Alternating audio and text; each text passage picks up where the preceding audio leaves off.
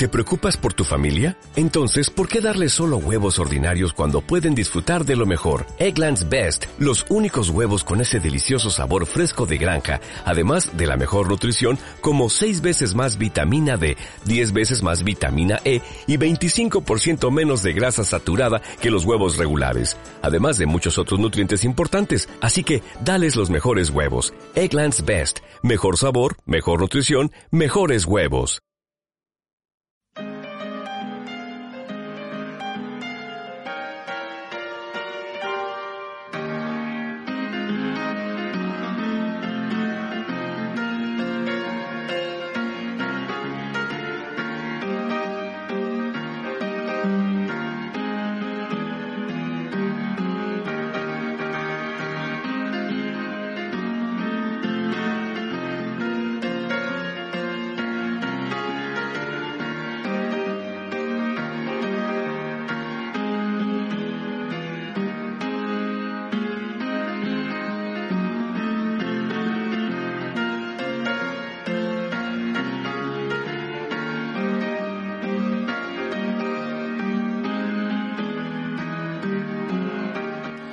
¿Qué pasa, amigas y amigos? Bienvenidos y bienvenidas a Alba Classic, ese podcast en el que repasamos grandes y legendarias películas de la historia del cine.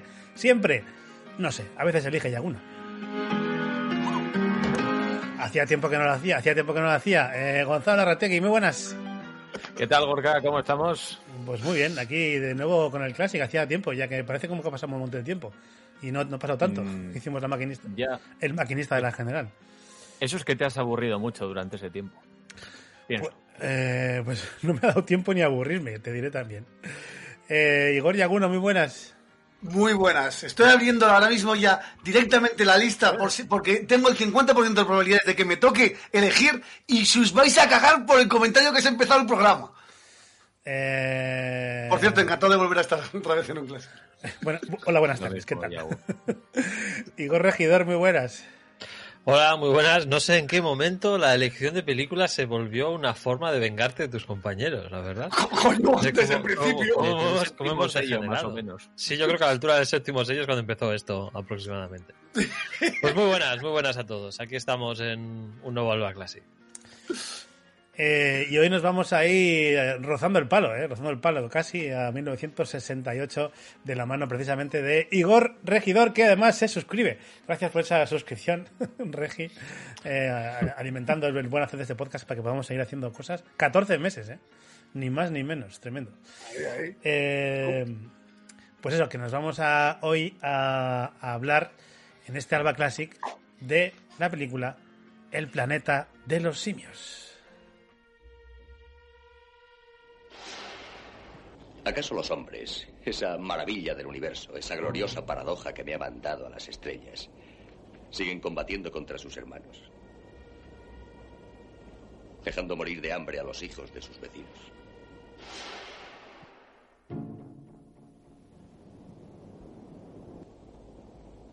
Me siento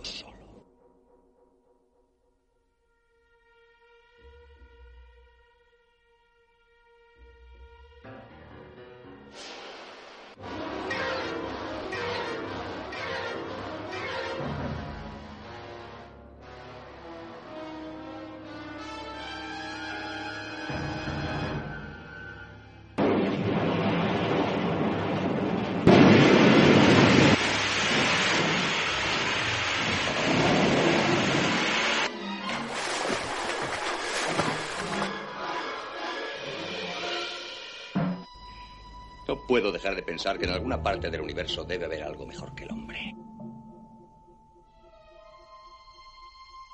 Aquí hay vida.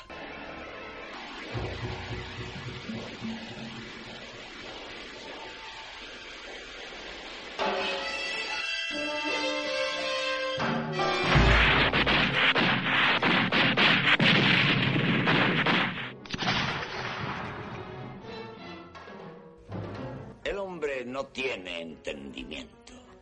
Se le puede enseñar a hacer algunas cosas, pero nada más. ¡Quita tus sucias patas de encima, mono asqueroso! los simios han evolucionado de unas criaturas de un orden inferior, posiblemente el hombre. No comprendo lo que trata de demostrar la doctora Cira, señor. Que el hombre puede ser domesticado.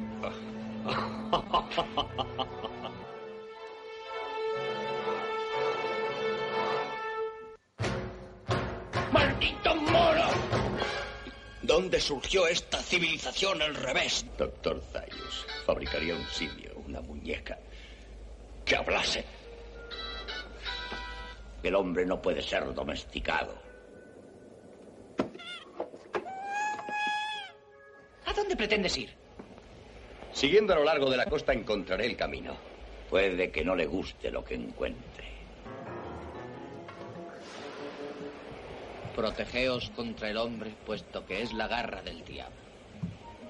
Es el único entre las criaturas que mata por placer, ambición o avaricia. ¿Qué descubrirá allí, doctor? Su destino.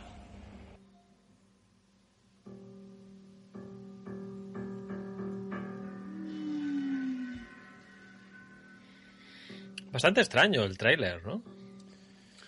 Y, y muy largo. Sí, bueno, aparte de muy largo. ¿no? Sí, muy largo. Muy largo. Vamos, está contando toda la película, menos la imagen final. Eh, una cosa que no he dicho al empezar el programa, que como habéis visto, vamos acelerados, es eh, saludar, saludar a la gente que nos acompaña ya en la grabación de este podcast a través de Twitch. Un saludo, gracias por estar aquí. Estoy por ahí a Yocasta, a Bele, a Witty Casla desde, desde Chile, ni más ni menos. Y saludos, por supuesto, a todos los que nos escuchan a través de podcast, que sabemos que este formato de Alba Classic os gusta y así nos lo hacéis saber con millones y millones de escuchas en cada programa. Eh, dicho lo cual, eh, y viendo el tráiler, hoy vamos, como decíamos, a 1968, pero más detalles de la película y por qué la ha elegido nos los va a dar Igor Regidor. Pues sí, 1968, El planeta de los simios, es una película dirigida por Franklin Schaffner, cuya película más conocida probablemente sea Patton, un peliculón porque se llevó el Oscar a la mejor dirección, si no estoy equivocado. Eh, esta película está basada en un libro, El planeta de los simios, de, de mismo nombre, de Pierre Boulle. Tiene ciertos Ojo. cambios con respecto a la novela, que luego supongo que, que comentaremos alguno. Eh, el guion y adaptación desde la novela está hecho por Rod Serling y Michael Wilson. Eh, el sonido es de Richard Anderson y la música de Jerry Goldsmith. Y por supuesto, está protagonizada por el único y el increíble Charlon Heston, junto a Kim Hunter, Roddy McDowell, debajo de una capa de maquillaje, Maurice Evans, con también otra pequeña capita, y Linda Harrison. ¿Y cuál es mi historia con esta película? Pues precisamente yo vi esta película por primera vez unas navidades en casa de mis abuelos en una cinta VHS. ¿no? Hace ya bastante tiempo. Y la verdad es que eh, es, es una saga, porque bueno, esta fue la, primera de una saga, ¿no? Que, que tiene unas cuantas películas detrás. Es una saga que siempre me ha parecido bastante interesante, ¿no? Y a medida que han pasado los años, mm, bueno, yo creo que, que más, ¿no? Que tiene, tiene va- varios visionados la película, ¿no? Yo creo que cuando la ves por primera vez, eh, igual de joven, ves unas cosas y cuando la ves más adelante, pues puedes sacar otra, otras, otras lecturas, ¿no? Y otras interpretaciones.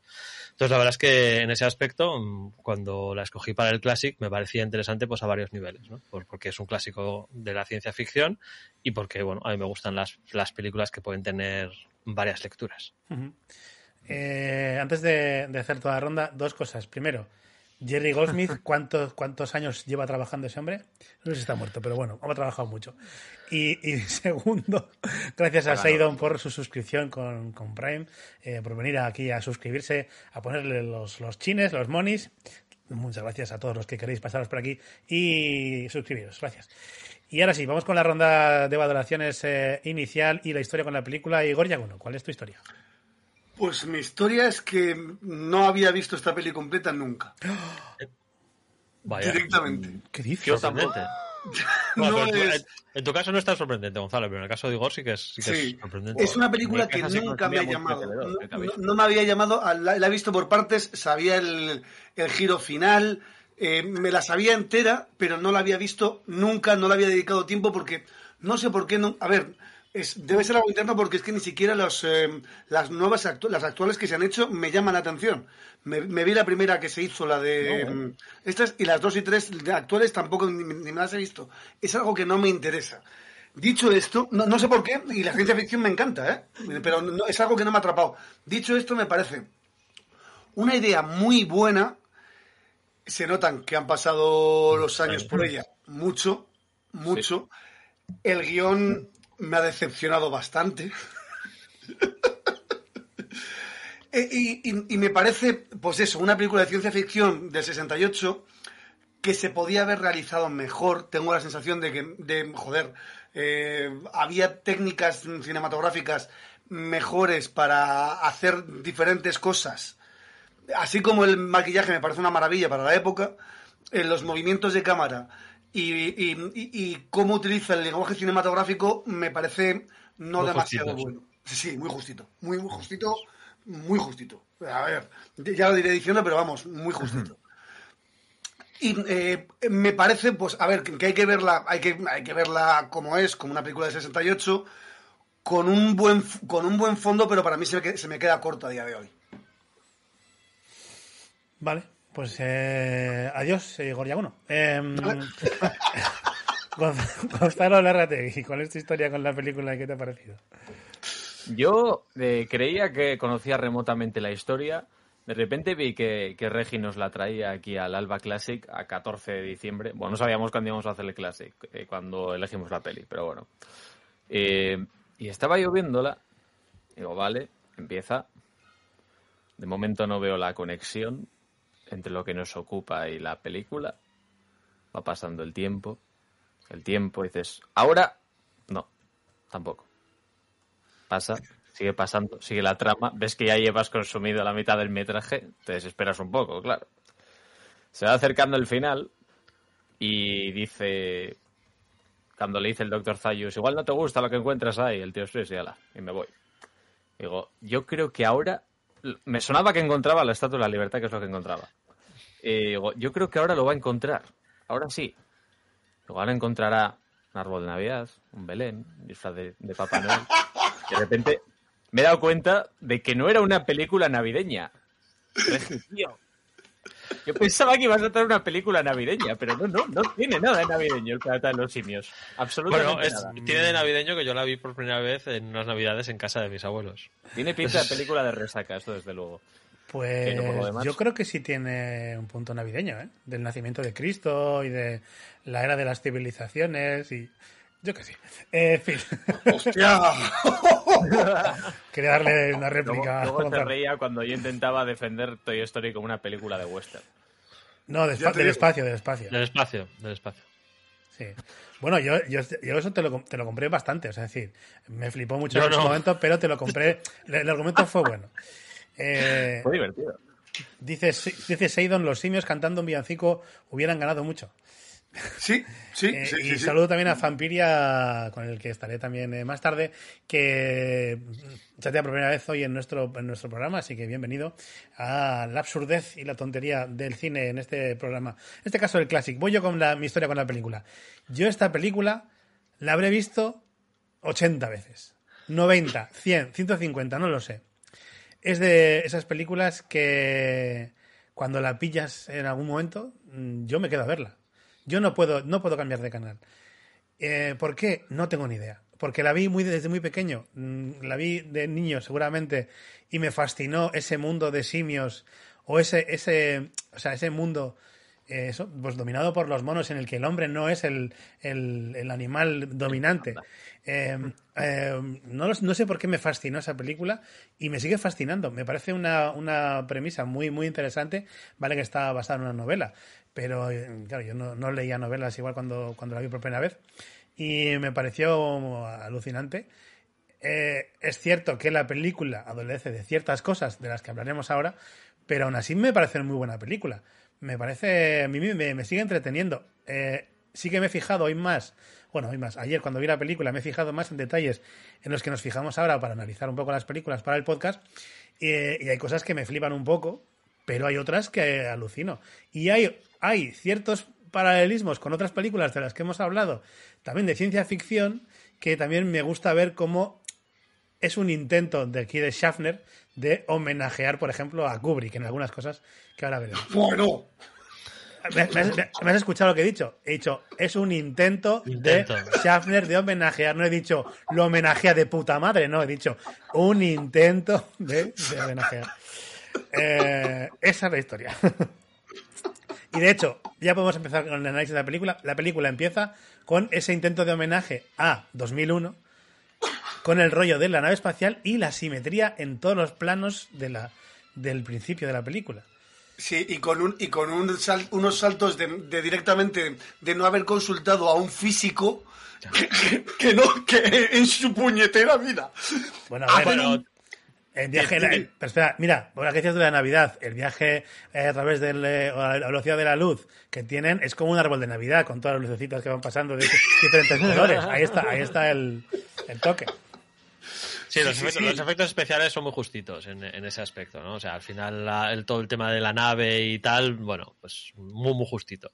De hecho, usar el truco de la, la, la vista en primera persona para estrellarse la nave para no tener que enseñar cómo entra la atmósfera y se estrella y demás. O sea, tenemos Sí, sí, como, una, está- como una especie de vista en primera persona, ¿no? Sí, sí, sí, sí, sí, sí. No, aparte, aparte que es eso, es que eh, salen en 1972 y llegan a 3.798 en 18 meses. Digo, hostia, Sí, bueno, a ver, eh, el, el tema es que han utilizado el- el- la teoría de la dilatación del tiempo cuando te acercas a la velocidad de la luz, bueno, de una manera un poquito para allá, ¿no? O sea, tampoco se sabe, pero bueno, tampoco sabemos exactamente cuánto tiempo se dilataría, o sea, son todos solo teorías, no hay, no hay manera de No comprobarlo. has visto Interestelar. de No has visto Interestelar. Sí, pero no, no, pero, pero la cuestión es que, a ver, que, que tú cuando viajas a, a ver, tú, tú cuando te acercas a la velocidad de la luz, El tiempo para ti transcurre más lento que para el, eh, el sitio del que hayas estado fuera Sí, sí. o la referencia, sí. pero en 18 meses no puedes, no puedes 2000 avanzar, no puedes avanzar 2000 3.000 y- 3.000 años. Bueno, Ya, a ver, ya, ya, pero bueno. es que ni siquiera hacen bien la proporción, porque cuando Y, se y despierta... además, bueno, de hecho, en la, en la novela, eh, que he estado pues, leyendo un poquito, parece ser que en verdad eh, esta partían del siglo XXVI, ¿no? Del siglo Sí. XX. Es, es que, eh, claro, hay, hay varios cambios gordos en la novela, que el, el primero es el tiempo, que salen del 26 y aquí salen del siglo XX. Eso es. Eh, Pero si ya les costaba salir del 20 en esta peli, que sin duda es la parte, para mí, más floja de la película, porque Sí. dices, madre mía, se ve la costura por todas partes. O sea, ahí es donde peor ha envejecido la peli de calle, además como empieza. Pero es que tú imagínate que empieza Buah, en yo el creo que siglo el- ya es que el, habría el- el sido- mayor, o sea, el mayor representante de lo mal que ha envejecido es cuando se pone a fumarse el puro en la cabina de pilotaje. Totalmente. Yo cuando no, no recordaba, no recordaba ese detalle, pero cuando el, el Charlon Heston, se- el Taylor, se, se pilla el puraco y se está fumando el puro según está grabando haciendo el típico cuaderno de bitácora, es que a mí se me pusieron los ojos como platos, porque no lo recordaba y me dije, hostia. Lo- O sea, esto, esto se sí, que, sí que notas que es clásico, ¿no? y Lo que se veía, digamos, de espacio exterior al otro lado del cristal era como, macho, mejor pon los stores, porque esto no hay por dónde se sujete. Sí, pero bueno, a ver, como, como introducción, como introducción a la película, yo creo que no está mal porque eh, con la excusa del cuaderno de bitácora te, intro- te, te lo cuenta todo, Sí. ¿no? O sea, te, te dice quién es, qué hace ahí, a dónde va eh, y toda la introducción que, que viene a cuento, ¿no? Sí, pero empieza a Me meter... la parte, por cierto, en que se está hundiendo la nave. Bueno, ya se ha hundido, ya está en el agua, ya está entrando el agua a cañón. Chato Gesto dice, no podemos quedarnos aquí, es peligroso. Yo sí. Lo he apuntado, he, apuntado esa frase, digo. Antes de- Inundándose la nave. Esta situación es peligrosa, hay que salir de aquí. ¡Hostia, qué guion! ¡Hostia, qué guion! Ahí apuntado, ¡hostia, qué guion! an- antes de llegar a eso, a mí me ¿Cómo se nota que mandaba él? eh? Imagínate que le dejas el pato a los otros dos y dices, buah, seguirían ahí. A mí me flipó, es, es la primera vez que he visto la película, eso sí, en versión original, la primera vez. Eh, tiene un doblaje muy mítico para mí porque es el que he tenido desde niño, y, pero esta vez la he visto en versión original. Y me flipa mucho en el principio, eh, Charlton Heston, cuando está haciendo ese cuaderno de bitácora, cómo está como, como bailando, no lo recordaba así en el doblaje, bailando la voz, o sea, en plan de eh, I feel lonely, eh, no sé qué, y esos hombres que no sé qué, o sea, un rollo muy raro, pero muy, muy raro. Sí, como macarro, como muy, muy raro, me, me, me quedé un poco así, ¿qué, qué- Bueno, qué pues tono más era chungo? él, que al final era un gilipollas. Claro, era, era, era- era- estaba siendo, estaba siendo chato Heston, no Taylor, en ese caso. Eh, y luego decía aquí, eh, Yocasta, mm, ahora resulta que todos los que tienen todo con la simetría son Kubrick. No, pero, pero sí, mm, dice Seidon, tiene 2001, empezaba con unos simios, ojo, pero sí que el rollo de, por ejemplo, cuando ese, o sea, el plano de, de, de, Taylor yendo hacia atrás de la nave, ese zoom out, digamos, o ese traveling hacia atrás, que, o sea, eso es, o sea, mm, y ahí me recordó mucho a 2001. No decir que todos, pero en este caso, siendo ciencia ficción, habiendo una nave espacial y siendo el principio un poco lento, pues me llevaba un poco a pensar en aquello. Ya que hablabas del doblaje Gorka, eh, has pasado por alto el detalle más mejor mundial del mundo. Es el año 68, no hay que enfadarse por esto, pero. Taylor. Taylor. My Taylor is rich. Taylor. No sé. No, tío, lo, llaman Taylor. No, o sea, con menos razones han redoblado todas las películas de Pero bueno, hay, sí, hay, cosas, hay cosas curiosas, como el hecho de que a Cornelius le llaman Aurelius. En, en, la, en el doblaje. Lo importante era que sonase griego. Pero, espera, espera, espera. No, sé, no, no, no estáis viendo. No, no, no será un redoblaje. No, no, no, no. A, Cornelius, al, novio de Cira, en, el dobla, en el doblaje original le llaman Aurelio. O sea, en el doblaje español le llaman Aurelio. En el, doblaje, en el doblaje español original se llama Aurelio. le llaman Aurelio. Sí, Pero, pero es Cornelius, vamos, pero le llamaban Aurelio. ¿Por qué? Pues porque sí. Mm. No sé. Y decíais lo de, lo, de, lo de hundirse la nave al principio, yo me he apuntado que tarda más en hundirse que el Titanic. No, bastante más. Y luego otra, otra frase, es que en esa escena he apuntado dos frases de joder el guion, joder el guion. Ahí eh, se está uniendo y sigue, sigue. Eso está escrito en el guion. Se está hundiendo, sigue, sigue. Y, luego, y luego la amortización del helicóptero, porque contrataron un helicóptero unas horas y digamos que lo usan para hacer todas las escenas de, de plano subjetivo del, del, del, accidente y también eh, al final para hacer ese plano rarísimo de ver la punta de la nave, ¿sabes? Como que pasa a, cámara rápida, bueno, una cosa súper rara. Pero bueno, sí, sí, amortizando el helicóptero. sí, está claro que, que, habían alquilado, alquilarían el helicóptero por unas horas o durante un día y rodaron todo lo que pudieron con él para aprovecharlo para meterlo en el metraje. Sí, es cierto que, que, hay un par de cositas de estas que, bueno, se nota, se nota, bastante, ¿no? Eh, además, hoy en día estamos ya muy acostumbrados a esos planos maravillosos de los drones, ¿no? De los drones, que claro, pues... Eh, y ojo, siendo, Charlton Heston como es, eh, al principio en el cuaderno de bitácora, cuando está hablando, ya está lanzando mensajes políticos ahí. Sí. Sí, sí, ya, ya empieza la película con diciéndote un poco, bueno, esto va sobre monos que mandan, pero que también, o sea, que, que tiene su, como decía antes Regi, ¿no? Sus lecturas, que ahora veremos que... Y una cosa habitual de la ciencia ficción de los 50 y de los 60, bueno, y en general de mucha, mucho de la ciencia ficción eh, clásica, ¿no? Es que eh, colaban mensajes sociales con la excusa de que era ficción. ¿No? o sea, eh, cosas que no te permitirían, o temas que no te permiten, el, famoso beso interracial en, en, Star Trek y todas estas cosas, ¿no? Que, claro, como, como son dos alienígenas, pues no pasa nada, ¿no? El hecho de que uno sea negro y el otro blanco son alienígenas, ¿no? Esto cuela pues eh, al final en esta película y en muchas otras de clásicas de ciencia ficción te meten una serie de, críticas sociales sobre el racismo, la xenofobia o el maltrato a la mujer y un montón de cosas que colaban porque, porque como eran alienígenas, pues ya está, no pasa nada. De hecho, la... Y es lo mejor de esta peli, ¿eh? Para mí es lo mejor de esta peli. que en la novela eh, sí, bueno, que además te salga Charlton Heston hablando de esto, probablemente no se enteraba de nada, como tampoco sabía que Benur era gay, pues ¿por qué vas a ver esto? No lo va a entender porque es el típico americano de derechas que no tiene ni puta idea de nada, pero él cree que sabe de todo. Bueno, está, eh, muerto ya, ¿eh? Sí. Bueno, mejor, porque no creo que mejorase sus prejuicios. No, no. Eh, bueno. No, perdón, no, ¿qué coño? Perdón, ¿qué coño? Lo sentimos por Charlton Heston, gran actor, no tan buen ciudadano. Eh, gran actor. Gran actor tampoco me atrevería yo a ser tan asertivo. Gran actor, gran actor. Mm. o sea, gran actor. Bueno, decir. pero el tío ahí estuvo. O sea, el tío ha hecho películas bastante significativas. Claro, porque tenía planta y tenía. Sí, sí. Hombre, pero quiero decir, o sea, tú era un tío alto, era fuerte, pero en comparación con, ¿qué te digo yo? Pues Paul Newman casi era feo. Casi. No, y comparado con Paul Newman era una mierda de actor. No, comparado con Paul Newman, si comparado con Paul Newman, eh, a pocos le aguantan, ¿eh? Robert Redford y Brad Pitt, quizás. Vamos, Ha sido el top ahí. Pero no iba yo a hablar de esto, creo. No. Eh, lo que quería decir era que en la película, además, que no tiene mucho sentido realmente, que lo que los simios y que el y que el, el y que Taylor que hablen el mismo idioma. La novela, de hecho, parte de la dificultad estaba en que hablaban idiomas diferentes y que tiene mucho más sentido y explica mucho mejor el asunto de la xenofobia. Hay- que- es hay un que- hay que- extra- hay- es un extranjero en un país. Claro, hay que pasar de puntillas sobre un par de detalles de- de- entre los que hicieron los cambios ¿no? para la película.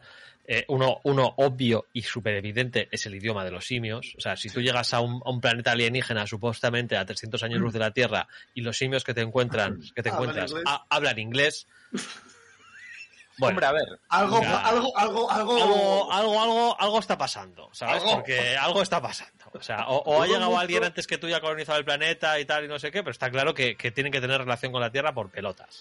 Entonces, dudo mucho que esto tuviera que ver con. Pero el inglés- las el inglés- de esta película. Espera, espera, es que el inglés es el idioma universal. Sí, sí. Claro, es- es- claro. Esto es una cosa que simplemente se pasa de puntillas en la película y ya está. Que tiene sentido, o sea, que decir, tiene sentido cuando llegas al final y descubres el giro, tiene sentido, ¿no? Pero Taylor debería haberse dado cuenta. O sea, Hombre, a- a- es que es eso. a- aparte, es un, es- un idioma que en 3.000 años no ha cambiado. Eh, Bueno. eh, eh, eso lo podemos aceptar, ¿no? Que, Sí, que- sí, que sí. se entienda ver, lo podemos aceptar. que Igual entras en el juego, ya está. Eh, Pero si la, visto, entrar, si la habéis visto doblada, ¿qué sabéis vosotros? ¿Tenéis visto doblada? Coño, Bueno, pero bueno, esto, esto es algo que. que Hablando de otro- doblaje, hablando de doblaje, un saludo a H, que también se ha pasado por el, por el chat. que en, otra- en otras series, películas, ciencia ficción y demás, en Star Trek lo soluciona con el traductor universal y ya está. O sea, eh, tienes el traductor universal que traduce todos los idiomas a, a- Sí. a lo inglés, que es lo que, está- lo que estás oyendo, y se ahorran el problema, ¿no? Y, y asunto arreglado. Y, y en otras en otras series simplemente pues también se pasa por encima, ¿no? O sea, pues ya está, sin más. Hay- tienen que, se tienen que entender, se tienen que entender y se entienden, ¿no? En el libro, como ha dicho Gonzalo, es- esto habla en otro idioma, ya está. O sea, ese problema no existe. Pero es que en el libro no llegan a la Tierra. En el libro realmente están en, en un planeta a 300 años luz. eh, Ojo, ojo. vale. Spoiler del libro. spoiler. Me lo, iba, me lo iba a leer, pero ya no. Eh, iba a decir, hay una cosa que me flipa mucho. Eh, el, el señor director, eh, o sea, esos zooms locos, mega super locos, o sea, pero, pero muy locos. O sea, primero a la bandera. Cuando estaba Sí. el otro haciendo esa especie de homenaje funerario a, a la a Stewart, a, a la mujer que, que muere en el, en el accidente, o bueno, antes, en el, en el trayecto, En el viaje. y hace ese pedazo de zoom loco. ¡frua! Pero es que el siguiente zoom loco es muy loco todo, porque le hacen un zoom loco. Bueno, no, no es, no es tan loco porque es menos, menos rápido, pero un zoom in a, a Charlton Heston o haciendo una risa malvada de. O sea, de- Ah, sí. Cu- Cuando el otro pone la banderita de. Sí, justo de después, Estados justo después de ese, de ese plano del el zoom a la bandera, él se pone a reírse como si estuviera grillado. Y dices, hostia, es que igual le ha dado el, el mal Eh, del, bueno. del astronauta o algo, ¿no? A, ver, yo es que ahí estaba viendo diciendo, pero a, a ver, pero esta, esta misión, ¿a dónde iba? ¿A, a- a qué, cuál era la...? Lo, cuál- lo cuál dicen era- después. Venían a Sí, sí. colonizar el planeta. Sí, sí, sí, pero ¿y con qué medios? Se supone con, la na- con lo que había en la nave. Con las mochilas, con las mochilas. No, las no mochilas llegamos, esas. no llegamos a verlo, pero se supone que la nave estaba Sí, equipadita sí, para esas pero, cosas. pero, a ver, que, que está preparada. Vale, sí, que sí, que eso me, esa me la como. Venga, perfecto. Eh, fallo, no les despiertan, se estrella sola, se despiertan cuando están eh, uniéndose. Vale. Lo que hacen, lo, lo que ponen como supervivencia en un, en un planeta extraño, no me jodas que son tres mochilas, una para cada uno. ¿En serio? Bueno, a ver, que es lo que han podido sacar, pero bueno, balsa. tampoco. A ver, que estamos, vamos a estamos en analizar al detalle la- 1968. ¿eh? 68, eso es. O sea, la coherencia y, y los detalles de, la obra de ciencia ficción, pues llegan hasta donde llegan. O sea, quiero decir, si nos pon- a- películas de hace mucho menos tiempo también tienen unos fallos clamorosos. O sea, en Prometheus eh, y en y en la otra, que no, que- en Alien Covenant, llegan al, llegan al, al planeta alienígena y salen casi sin comprobar si el aire es respirable. ¿Sabes? O sea, es que, es que o sea, le da al botón de abrir la puerta y. Vete parece que huele bien el aire. Y tú dices, vete a tomar por culo. O sea, aquí- así, te- o sea, respiras Podrías 250 estar millones de venenos y. No, pues parece que es venenoso, ¿eh?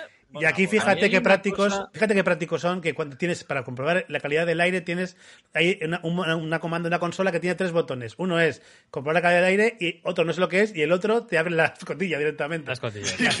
El mismo panel, si está bien el aire, ¡fum! toma por culo la escotilla. Está bien pensado, o sea, es decir, en ese sentido Y economizar. para mí uno de los detalles donde se ve que es más viejuna la película es, ¿sabéis estos planos como cuando descubren eso? Pues que la compañera esta de la nave está muerta o cuando ve algo que le llama mucho la atención, ese de repente cambiar la música en un momento, ping, hacer un plano, acercarlo súper rápido y, y no vuelven sobre ello, y dices, tío, qué vieja es esta peli, madre mía. Eso, a eso me refería yo con los zooms locos. Sí, a, mí, loco, por ejemplo, vale. me, me- me ha- me ha chirriado la música, cosa que no me suele pasar. Sí, Eh, la, la- la música tiene, tiene una curiosa. estuvo nominada a mejor banda sonora, creo. Pues Creo. mm. La estamos Yo- escuchando. Yo, yo he visto al, al principio tiene una serie de eh, sonidos típicos del Sí. espacio de los años sí, al 60. principio, sobre todo al principio, Al luego, principio. luego mejora. Sí, Luego mejora. que, que la verdad es que Cuando no quedan muy bien. O sea, no quedan muy bien. Y, y luego la, la música eh, que les acompaña durante toda la travesía del desierto, que es un poco como intentando dar inquietud, ¿no? De Sí. qué, va- qué van a descubrir, qué hay al otro lado de, Esto, esa esto, mira esto, luna, esto, ¿no? Que- esto, esto. Sí, este. Eso. Yo creo que esta es la que no está muy bien lograda. O sea, luego, luego, luego la, la música posterior ya con los simios y tal y todo el, Sí. el resto de la película, yo creo que está bien. Pero Sí, la- sí. El, el- el sonidito del espacio, que es muy típico de los años 50, años 60 de películas, eh, pues eso, espaciales, económicas y tal. Y luego la, la música, in- intento de música inquietante de- en la travesía por el desierto, que a mí la verdad es que me queda un poquito. Yo creo que Shatner le dijeron en la clase, en su clase de, bueno, de, de cine, que le dijeron, mira, la música tiene que ser un personaje más y tiene que darte pistas. Entonces él dijo, yo quiero que en esta peli haya tensión. Entonces voy a empezar con unos botoncicos en el espacio y luego tensión a, fu- a full. Ese piano loco, yo me lo apunté al principio de la película ya, ¿eh? Ese Sí, sí, piano, eh, ese piano errático completamente. Y luego, sin embargo, hay, o sea, una cosa que me recordó mucho a Star Wars. O sea, el uso de ese, un uso de flautas, sí, así un poco eh, mucho, me recordó mucho a Star Wars la parte en la que, eh, claro, Star Wars es posterior, eh, en la parte en la que mm, Diez años R2D2 y C3PO, Sí, no mucho más. eh, bueno, nueve años, eh, eh, eso, en la que los dos, dos androides están en el desierto de Tatooine y van caminando. Y ese, ese tipo de flautitas así, esto me, me recordó mucho a ello. Sí, pero bien hechas. Um, sí, esto te iba a decir. Bueno, Eh, parecidas, yo no- que no había reparado mucho en el tema de, de la música. De hecho, suele ser bastante mala noticia que no te llame la atención. Eh, sobre todo una película que tiene ciertas ambiciones. Pero es que ahora que habéis vuelto a poner eso, digo, tío, o sea, desde luego, si le dijeron que quería que la música inquietara, inquieta. O sea, suena a eso. De fondo, instrumentos de algún tipo de viento. Y en primer plano, tío, suena a huesos de pollo en lata. Ta, ta, ta, ta, ta, ta, ta. ¿Qué coño es eso? Yo, yo creo que la película adolece un poco de un inicio muy lento, ¿no? Porque creo que tardan, creo que como con 40 minutos, una cosa así, en, en llegar ya al contacto con los simios. 24, 24 minutos hasta que ven eh, los, los, los primeros humanos y eh, 30 y... A ver, espera. Eh, 32 minutos hasta que sale el primer simio. Esto Entonces, mm, teniendo en cuenta que la película, pues tampoco es que dure dos horas y media ni tres horas, nada por el estilo, me parece que eso mismo lo podías haber contado en 15, 20 minutitos, como Sí, mucho. para, para lo que ibas a hacer, sí. Por cierto, 20 minutos te. Dice, dice H, pobre Goldsmith, no seáis malos. Hombre, pues Goldsmith ha hecho tantas cosas que al final todo, todo no será Yo espectacular. quería, quería hablar, por cierto, eh, también recadito para la dirección, macho. Tienes humanos disecados, ¿cómo puede ser que se muevan? Ya, yo también, yo, también, yo también lo tengo apuntado. Un Y poco creo, lamentable. mínimo, Los- veo los- moverse a dos. Sí, Mínimo. sí, todos, todos, todos. En, en cuanto a hacer un, un poquito cerca, se nota que son actores que les han dicho, quédate ahí en esta posición. Mueven, tío. Pero se mueven un huevo. o Pero sea, porque, porque huevo. corre mucho el aire en ese museo, ¿no? Es que no tienen ventanas. Entonces la, la Yo, también lo apunté porque me- es que me parece súper lamentable. Dices, hostia, tío. Espera, antes, antes de eso, cuando están en, en- en un momento, vamos a un momento, quería quedarme en la, en la ruta, en la ruta por el sí. desierto, que está, bueno, otra vez amortizando el hecho de trasladar a todo el equipo al Cañón del Colorado. Vamos a, aprovechar, mucho vamos a aprovechar esto. Son, son planos muy guapos. A mí me gustan mucho los planos de, de la ruta. Todos los planos me gustan Sí, mucho. sí, Está son, muy guay. son los mejores planos de toda la película. Es posible. Porque el resto. Bueno, Y luego sus conversaciones también, de, en tema de Sí, guion. pero el último, el último, el movimiento de cámara la, la caga, la caga, pero completa. Bueno, luego hablamos. Sí, sí, sí. Eh, decía que también está hablando y uno está, se está diciendo como que, que no que no hay que, que no se ve la luna y tal. Y yo, pues, ¿pero ¿por qué tendría que haber luna si supuestamente tú crees que no estás en la Tierra, no? Eh, esto, y el efecto, el uso, pues, cuando hay pocos recursos, pues la imaginación. El uso de, el hecho de usar filtros para simular los rayos de la tormenta, eh, el filtro azul encima de la película, pam, pam, ahí tope rápido, pues está bien. O sea, es, eh, gente con recursos. Sí, a, ver, la- pregunto- la definición de los personajes en base a las conversaciones que tienen mientras van atravesando el desierto, a mí me parece que está bien, ¿no? Porque al final con cuatro conversaciones y dos, bueno, con cuatro frases y dos conversaciones, pues defines bien a los personajes, ¿no? Que luego tampoco... Sabemos que el protagonista es un gilipollas de mucho cuidado.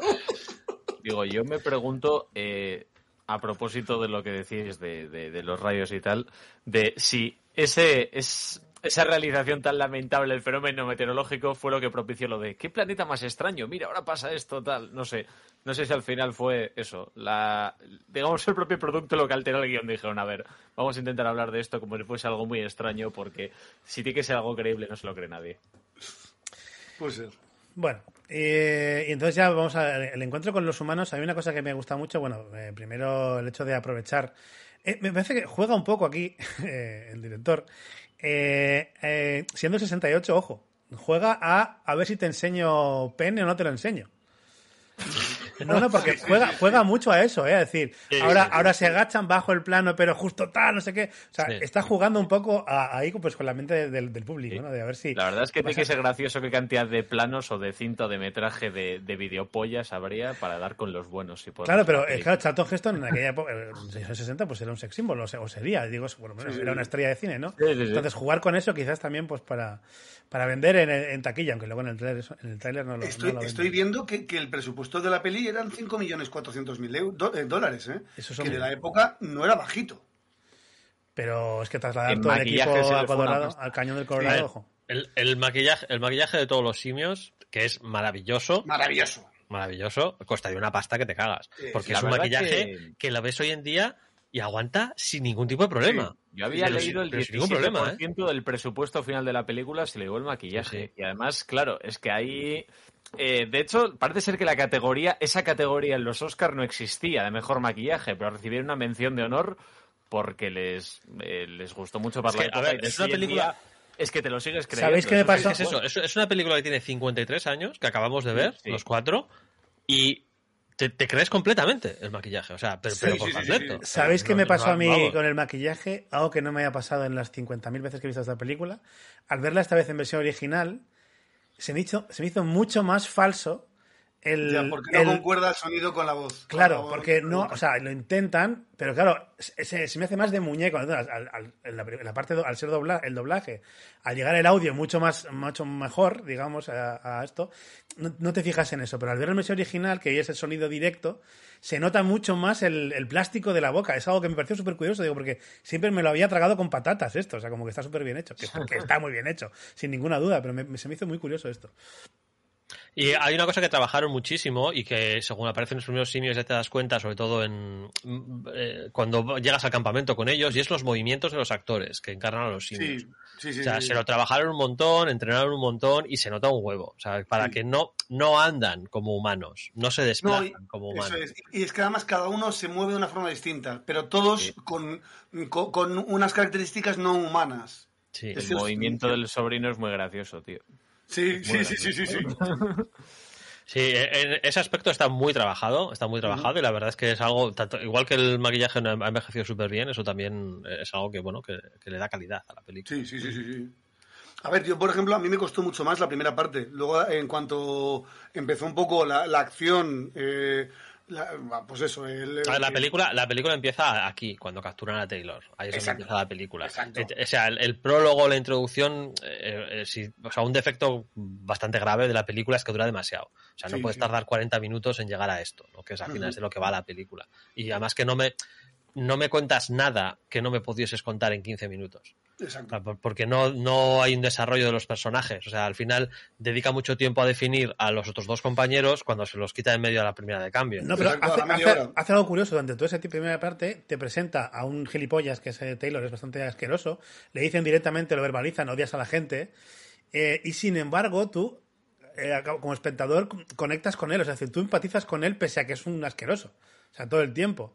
Y al verlo en la situación en la que está él, eh, o sea, es impotente y está, pues digamos, vulnerable al estar en esta sociedad que es eh, dominada por los simios, pues tú como que tú quieres que gane él, o sea, tú quieres que él consiga, ¿no? De, de- de hecho, tiene una evolución porque, o sea, lo, lo único que más o menos podría justificar todo este todo este despliegue inicial, ¿no? De dedicarle tanto tiempo, es precisamente para que veamos que Taylor es un gilipollas, que era un antisociable y tal, y que el encontrarse solo en un mundo en el cual los simios dominan hace que se vuelva sociable, ¿no? Y Pero él- tampoco hecho, tanto. se- Sí, pues sí, se lo, se lo dice a Nova, ¿no? Eh, de, de- cuando la separa, cuando le separan de Nova y la ponen en otra jaula, le dice que, que eso, que ahora ni tan siquiera te tengo a ti y quién me iba a decir a mí que iba a tener que recorrer no sé cuántos años luz para. Está Eso es. forzadísimo eso. o sea, está forzadísimo ese, ese. Yo he dicho que lo intentan, no que lo hagan Ese bien. diálogo. A ver, que, a ver, que- que pagaron los efectos, que pagaron muchas cosas, al guionista no le dieron un plus para hacerlo bueno. Bueno, hay un par de diálogos que yo creo que están bastante bien. Sí, Hay, sí. sí, hay, hay diálogos que están muy bien eh, en los, en los En los enfrentamientos, ¿no? Sí, en, los, en el juicio, en los enfrentamientos, en las conversaciones entre Zayus y, y Taylor, entre Zayus y Cira, en el, en el juicio. Hay, Sí, todo sí, hay una serie de reflexiones y monólogos en alto, ¿no? O, o- o diálogos que la verdad es que están muy bien. Pero los diálogos normales de acción, ¿no? De, o de Sí. transición entre unas escenas y otras, pues no están muy trabajados. Es que la película de repente se convierte en una película de juicios. Sí, sí. Sí, O sea, sí, absolutamente un juicio que no tiene. O sea, tiene mucho sentido, como ellos mismos expresan, ¿no? Diciendo, bueno, si es cosa que es Bueno, un es, un- animal, es un juicio para empezar basado en algo que, que no tiene sentido, que es una herejía Una- científica. es lo que iba a decir, una herejía científica. Me encantó, me encantó el bueno. concepto. Justamente Pero lo es- contrario que, que existe en la ciencia. Hombre, Eso es. es que de hecho ahí se nota que efectivamente es como una civilización eso, que podría ser cercana a, te iba a decir, a, a- como era Occidente hace 300 años, pues tampoco, igual hasta un poco antes, igual España cuando de repente te caía La algún- Inquisición, algún yo- yo Fernando sí. VII que era dar pasos atrás, Sí. pero si ves eso, que el ministro como era de, de la verdad o del bien, Sí, De, de- de la la fe, ciencia y de de la fe. Sí, Defensor del bien. Y que defensor era, bien. que era, que era, o sea, de Defensor hecho, de la fe. Al final hasta enervaba, dices, es que sí, empatizabas sí, sí, mucho con el protagonista en ese punto que dices, tío, es que te dan ganas de matarlos a todos. en vez Es, de es el escuchar". inquisidor mayor, o sea, básicamente es el inquisidor mayor y lo que ellos Sí. llaman ciencia en realidad es una religión. O sea, porque ellos, ellos lo llaman ciencia, pero es una religión. Porque cuando Cira aplica, hay, hay una imagen que me gusta en el. Además, es muy clara en el juicio, que es que Cira hay un momento en el cual toma ya la palabra y empieza a utilizar el método científico directamente. O sea, y, y- la lógica es, vale, no le creéis, ¿no? Decís que no viene de otro planeta. Si no viene de otro planeta, obviamente viene del nuestro. ¿no? Si, viene del, si viene del nuestro, pues eh, eh, ¿Por qué está, habla? está claro que habla, ¿no? Pues eso es, es como, como cuando... eh, y, y en ese momento, cuando está utilizando la lógica para ir de, mira, A, ¿no? Si, si es A, entonces es B. Si es B, entonces es C. Le- O sea, dice cuatro cosas que son súper lógicas y que son evidentes, y los tres que están en el juicio, los tres jueces, hacen la, la- no, hacen la típica A escena ver. de los tres monos, que hace el de no ver, no, no oír Sí. Y, y- claro. y- y, y no hablar, ¿no? Entonces hacen la típica escena de los tres monos de no, no, es que me da- nos da igual, no queremos enterarnos de, de lo que nos estás contando. Eso está, está muy bien jugado, ¿eh? Yo, Sí. yo creo que nunca me había fijado en esto, en este detalle del plano eh, perfecto de los tres, además sale dos veces, eh, con- haciendo este, este movimiento, y hay un pequeño gazapo entre los dos, pero, pero, pero bueno, que está, está muy bien jugado en ese sentido. Acorde con lo que Sí. estamos escuchando. Bueno, Sí, hay, hay y justo una conversación un poquito antes que tiene con Cornelius, con Aurelius en castellano, ¿no? Mm. Que, que es, es yo, yo lo he apuntado y, y me reí, ¿no? Porque es- tiene en la mano los papeles que ha escrito Taylor y dice, no, los humanos no saben escribir. Sí, es pero- si tienen los papeles no, en es la mano. una broma de mal gusto. Ti- ti- Tienes, Es- Hombre, tienes es la prueba realmente- fehaciente de que sí y estás negándola. Claro, entonces, Realmente, eh, igual que, que yo creo que las, la- las ironías, digamos, o las, o las cosas que están, bueno, dirigidas, digamos, a, a resultar cómicos y hacer gracia, tiene, tiene gracia en cuanto tiene un parecido con la realidad, eh, o algo en común, algo que lo conecta y que resulta irónico.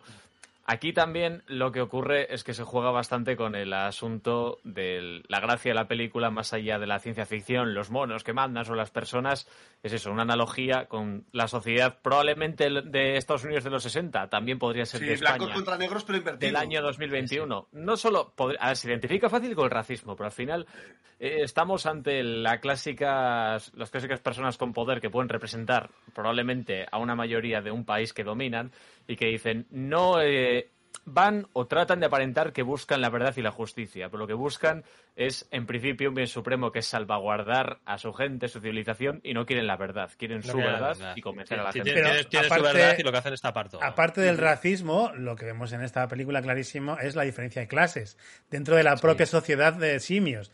Además, no se, ve, se mucho en esta, se ve más en, en- en películas posteriores de Claro, la saga, pero- pero, sí que, sí, sí que lo, lo dicen un poquito. Pero no, ya no solo es que lo dicen, es que lo ves, porque están los del poder, van todos de naranja, son todos los, chimpa- los chimpancés, hay los orangutanes, los orangutanes. los, los gorilas son los, digamos, el, el poder eh, Militar. militar, y, ejecutivo, no. y luego lo- los Bueno, pringados son los chimpancés. Monopolio de la fuerza. Sí. Sí, sí, y de hecho, eh, Cira lo comenta casi al principio, no me acuerdo cómo es la frase exactamente, que eh, di- dicen algo de que eh, esa ley está, ya está abolida. O sea, dice algo de que ahora sí puede hacerlo porque esa ley ya está abolida. Parece que hasta hace muy poco cada uno estaba muy, pero muy encasillado en, en- su papel y que no podían, no podían salir de esos papeles, ¿no? Y que parece que recientemente han abolido pues esas restricciones que había a qué puede hacer un chimpancé, qué puede hacer un gorila, qué puede hacer un orangután, ¿no? Aunque siguen en sus roles tradicionales en general, que es lo que vemos, Sí, pero parece que que esas restricciones están, están abolidas Van muy los, los uniformes son todos iguales, o sea, para cada, Sí, sí, sí. para cada estrato, ¿no? Los uniformes muy, muy, muy buenos. O sea, Sí. eh, la verdad es que o sea, lo que es la, la ropa y tal está, está muy bien. Muy interesante, sí, como, bueno, sí. No, los, Yo los- te iba a decir, negros, quiero recordar, ¿no? Los Sí, y uniformes militares, sí. te iba a decir, Regi, que igual supongo que no es, no he indagado mucho sobre ello, pero supongo que las secuelas de aquellos años que fueron todas eh, con bastante tiempo, eh, poco tiempo, perdón, de separación entre ellas fueron muy seguidas, eh, porque tenían mucho éxito.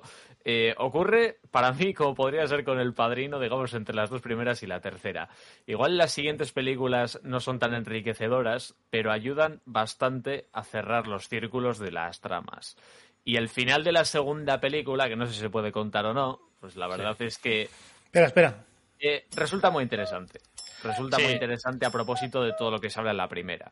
Sí, la, la- la segunda película es una continuación directa de la primera, es una secuela absolutamente directa. o sea, el- los protagonistas son los mismos y, y, bueno, la verdad es que no está mal. Y, y aunque a nivel de realización mm, yo creo que se le nota un poquito más en la serie B que, que a, que a esta, eh, sí que la historia queda muy redonda en estas dos películas. O sea, la historia queda muy redonda entre, entre estas dos. Luego, la tercera, la cuarta y la quinta ya se meten en un tema de viajes en el tiempo y predestinación, porque Sí. al final gene- generan un círculo completo. Porque, bueno, hay, hay un viaje en el tiempo en el que Cornelius y Cira viajan atrás, acaban llegando en 1970 a la Tierra y su hijo Ah. es el famoso legislador, que, que es el que genera la revolución de los... Ah, el, el de- gran... Claro, entonces ¿eh? estamos hablando de, de- de un círculo cerrado de desti- del destino, ¿no? De- no es que los monos, o sea, los simios evolucionaran, sino que desde el futuro llegaron. Sí, sí, una paradoja. Claro, aquí lo que dicen, aquí lo que dicen, espera, aquí lo que dicen, lo que dicen en esta película es que los textos sagrados escritos por el legislador este tienen 1200 años. Lo que no cuadra ni con una cosa ni con la otra, porque en la Ni propia película que hayan evolucionado tanto, digamos, los simios desde, o sea, en, Sí, en 2000 años es imposible, Hombre, porque- no, no deberían haber evolucionado A ver, eso justifica muy bien las películas que se han hecho del origen. Ahora Sí, mismo. sí, las, las nuevas son otra cosa que están, es un, es- bueno, técnicamente son muy buenas, No, no, aunque no el, or- el ordenador empieza a dar un poco al ojo ya, ahora. O sea, Ah, vale, la- no, no las he visto hace. Sí, a ver, o sea, solo he visto la primera y no. Si las ves, si las viste en sus años de estreno, bien, pero si las ves ahora, ya o lo de siempre, ¿no? Ya tienes Sí, el ojo bien, tienes el ojo bien entrenado para los TGIs y entonces Sí. te chirrían un poquito en algunos puntos, ¿no? Pero narrativamente están muy bien. A mí me gusta la de Barton. Antes decía por ahí H en el chat. Si, eh, ¿Qué pasa con el final de la de Barton? A mí también me dejó con el culo torcido y me hubiese gustado adentrarme más en esa historia. Sí. Sí, A el final de. Barton, si, si no la explica alguien, no tiene sentido. O sea, quiero decir. Mm, A ver, no, no tiene sentido. Lo- tiene decir, es, Bueno, es ciencia ficción Claro. que igual se sostiene un poco, eso, cuando tiene. Que se va, digamos, un se abre un agujero negro. O sea, realidad. es decir, eh, puede Pero da igual, aunque se abra un agujero negro y vaya a otro planeta. No, está- otro planeta no, otra dimensión. O, otra dimensión, o lo que quieras, pero no tiene sentido un, un César un Lincoln. O sea, no- es que no, no tiene sentido. O sea, si es un otro planeta, no, tiene- no no va a tener la misma Por- historia que la por Tierra. eso mismo, pero, habría, pero con habría simios, molado, ¿sabes? O sea, habría molado ver cómo salen de esa. Depende, porque si en, el, en el universo paralelo solo no. se han cambiado ese, ese- que no, que no, no tiene, no A tiene mí me sentido. gustó el final. el- las, las- las clásicas, las cinco clásicas, que tiene más sentido hablar de ellas, ¿no? En- Sí. Dentro de, de esto. eh, las tres últimas son una paradoja temporal, o bueno, un, un viaje en el tiempo, ¿no? Más que en el espacio, como, como ocurre en las dos primeras, pero por lo menos tiene coherencia, ¿no? Lo que nos enseñan la tercera, la cuarta y la quinta es la rebelión de los simios, que es lo que nos han enseñado en la nueva trilogía. Que, que han sacado, pues eso son la tercera, la cuarta y la quinta. La, lo no que están es... mal esas pelis tampoco. No, no, no están mal. O sea, son viejillas y tal, pero no están mal. ¿eh? Lo que pasa es que son muy diferentes a la primera y la segunda. La primera y la segunda sí que forman una, una historia que, que te cuentan el planeta de los simios y tal, con Taylor y, y la nave y, su abuela. Y la tercera, la cuarta y la quinta, pues es otra cosa. Que no están mal, pero bueno. Pero, Sí, creo que yo creo que a solo he esta, visto las dos primeras. Yo las, la, la 3, 4 y 5 parece que no las he visto nunca, si no alguna, Yo, yo es que ni siquiera. La, la 4 y la 5 no sabía ni que existían. Eh, Bueno, son. eh, eh, No están, no están mal, ¿no? Pero es que son muy distintas. O sea, al final, la primera y la segunda sí que te cuentan esta historia del planeta de los simios, con los simios dominando, y la 3, la 4 y la 5 es que no te cuentan eso. Te están contando cómo se alzan los simios y cómo llegan a, a rebelarse contra los humanos y demás. Entonces, es otra cosa. Que, que es esta historia que nos han contado en la trilogía nueva.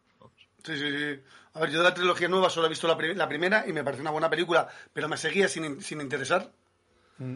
Pero eh, no he llegado ni a la 2 ni a, ni a la 2 ni a la 3 de la, de la nueva trilogía. Pero es eso, ver, la primera me, pare- me pareció coherente con lo que mm, con lo que pasaba aquí. Y a ver, y justificado eh, la dotación de inteligencia y la evolución tan Sí, rápida sí. de. Es es lo que te digo, que la, la trilogía nueva lo que te cuenta es lo que en las clásicas contaban la 3, la 4 y la 5, pero sin el componente de viaje temporal de que, los de que los padres son Cornelius y Cira, ¿no? sin, sin Sí. esa parte. Sin- sin simplemente sin esa parte, ¿no? Ah, hay una cosita que me gustaría comentar del juicio que se me había olvidado. Hay un momento en el que el fiscal intenta demostrar que Taylor no razona. Sí, con un nominem. Sí, eh, y hace un, hace- comete un error que se comete en muchos sitios, no solamente lo comete aquí el, el fiscal, sino que lo comete en muchos sitios, muchas obras y mucha gente lo comete, que es eh, equiparar inteligencia con conocimiento. Con conocimientos. sí. Claro, la inteligencia y el conocimiento no tienen nada que ver, pero No. absolutamente nada que ver. O sea, eh, no, los seres humanos modernos somos muy inteligentes, no, somos igual de inteligentes que los cromañones. Lo que pasa es que los cromañones tienen unos conocimientos y nosotros tenemos otros, completamente distintos. Entonces, tú no puedes evaluar la inteligencia de una persona preguntándole cuál es el segundo precepto de, De su ley. De su ley. "Pues ¿Me cuentas, tío? Se acaba de aterrizar en el planeta. O sea, Bueno, es, es muy ridículo eso. sí. Es un, es un Bueno, poco claro, para es- mostrar también es la, indefensión. deliberadamente cínico. Es, es un poco para mostrar la indefensión también de él ante un, un- un- Sí. un- un juicio injusto, ¿no? Para él, Sí, obviamente. y injusto. también un poco emulando el, el sistema jurídico mundial, iba- o sea, iba a decir americano, pero no, eh, mundial, ¿no? Del que la justicia, la justicia es ciega. Sí, pero bueno, excepto ta- por algunas cosas. hay, hay muchas, hay muchas obras. Bueno, yo, un personaje eh, típico de los cómics, que es la hija de Red Richard, la hija pequeña de Red Richard, que es mm, extremadamente inteligente. Eh, muchos au- autores o guionistas al escribirla es muy inteligente, pero tiene seis años. O sea, no, no, no puede tener conocimientos de ciencia física avanzada, cuántica, no sé qué, no sé cuánto. No, es una niña de seis años. Es muy inteligente cuando estudie sacará unas teorías que te cagas, pero no por el hecho de que sea muy inteligente no puede estar haciendo teorías de física cuántica si no si no te primero. Si no, te lo, si no te justifica que se ha metido todos esos conocimientos No, ese, forma ese- ese es el problema, que, que equiparan conocimiento con inteligencia. con inteligencia. Sí, sí, sí. Que, que luego no- hay muchos otros que no cometen ese error, ¿no? Pero dicen, no, es súper inte- ¿cuál es su poder? Es súper inteligente. Ah, vale. Buah, sabe la hostia. No, no sabe la hostia. No. Es muy inteligente. Muy inteligente. Que no es lo mismo. Tiene capacidades. Otra cosa es que las tenga desarrolladas. Claro. Pero bueno, siempre te quería hacer señalar eso, ¿no? Porque es que me hace gracia porque claro, voy a demostrar que no sabe razonar. ¿Cuál es el segundo precepto de, del legislador? Dices, tío, es que, Es que a mí- pero a mí eso me, me recuerda un poco a la Inquisición, incluso me atrevería a decir, o, o a la, o a la quema de brujas, ¿no? Si la tiramos por un acantilado, si vuela es una bruja y si se ahoga, pues, pues no, ¿no? Era inocente y, y- Claro. y ya que, que. Dios, que Dios la coja de su seno. Claro. Sí, que Dios la coja de su seno. sí. Eh, yendo un poco hacia, hacia el final de la película y también hablando del paralelismo o de la analogía que quiere hacer aquí o que quiere trasladar la película eh, respecto a ese, a ese poder teocrático eh, que, que domina este mundo, es curioso porque el, bueno, el- al final gana, gana el- el poder. Es decir, Sí, hay una conversación primero, conocimiento- antes, antes, antes de salir hacia la zona prohibida, hay- eh, t- tiene lugar la última conversación entre Zayus y Tyler, que me parece muy interesante porque al final ahí es donde se quita la careta a Zayus. y, le, y- y le dice, pues sí, Sí, ya sé muchas cosas y, tiene, y sí, te, Eso te- te joder todo el día. Sí, que te la, han, te la han dejado entrever continuamente cuando tacha la escritura de, Del suelo, de- claro. del suelo y tal, no sé qué, y, cuando Y- le, le hace el rollito en el cerebro al otro, ¡ay! No, mira, le he hecho una operación y preparación, casualmente vamos, le, no. le he dañado el lóbulo frontal, Sí, le, trepan al cerebro, en una, le he hecho una vivisección con una trepanación en, en esto para ver para estudiar su cerebro. Muy bien, muy bien. Casualidad, qué curioso, ¿no? Entonces, eh, a, a mí esa conversación, bueno, me parece, pues eso, un, un- un- uno de estos monólogos o, o- o diálogos, ¿no? Que hay varios a lo largo de la película que están bastante bien llevados, ¿no? Me parece interesante. Bueno, Y que puedes tener varias lecturas, ¿no? Que sí que están hablando de simios y de monos y de humanos, pero bueno, No, no, pero, a ver. pero no. A ver, la, la- a ver el la historia cuenta otras cosas. A ver, lo que has dicho al principio, la ciencia ficción se- el- el- es, lo mejor, es que es la mejor de la película, que realmente no estás hablando de esa situación. Si, si quieres eh, em, ser un poco un obtuso y quedarte en la superficie, vale, perfecto, pero realmente estás hablando de problemas sociales que existen realmente. A mí me gusta- mm, flagrantes. Me gusta mucho cuando el ministro de Ciencia y a la vez defensor de la fe, que son sus dos cargos, eh, dice no hay ningún conflicto entre la ciencia y la fe. Claro, No, claro, no, ninguno, tú estás de puta madre en los dos sitios, cabrón. Claro, o sea, decido yo y no hay conflicto, ya está. Exacto. Eso, y hablando que es como, es como lo, es como lo del tío con el, con el papel en la mano que le acaba de escribir Taylor y dice, no, los humanos no pueden escribir. Muy Pues, bien. Joder. Muy bien. Y, y luego, Vale. eh, luego las escrituras del legislador que describen a los humanos, ahí son verdades como puños sobre los humanos. Sí. O sea, verdades Sí, como puños. totalmente. El, el- del, del gran simio, el, el- el origen Claro. del gran simio, sí. Y, Bueno, que, pues y que que al final el, mensaje que viene desde el principio de la película, principio de la película es que el, el hombre es un lobo para el hombre y que está abocado el hombre a, Sí, a ese es autodestruirse. Para el hombre y para, to- y para todo lo que le rodea. Cuando Sí, le sí. pide leer el, eso, la parábola 29 o, o la Sí. que sea, al final lo que dice es que, eso, que, el, que el- el hombre es el único que mata por placer. Pero creo que ahí es donde todo Pero ellos se lo hacen también. se embrolla un poquito. Porque al final, eh, claro, tú imagínate, el simio eh, te cuenta esto como distanciándose del hombre. Eh, claro, dice, no, es que sois, como sois pecaminosos por naturaleza, o sea, la, la vais a liar aunque no queráis, sois así, sois una puta desgracia.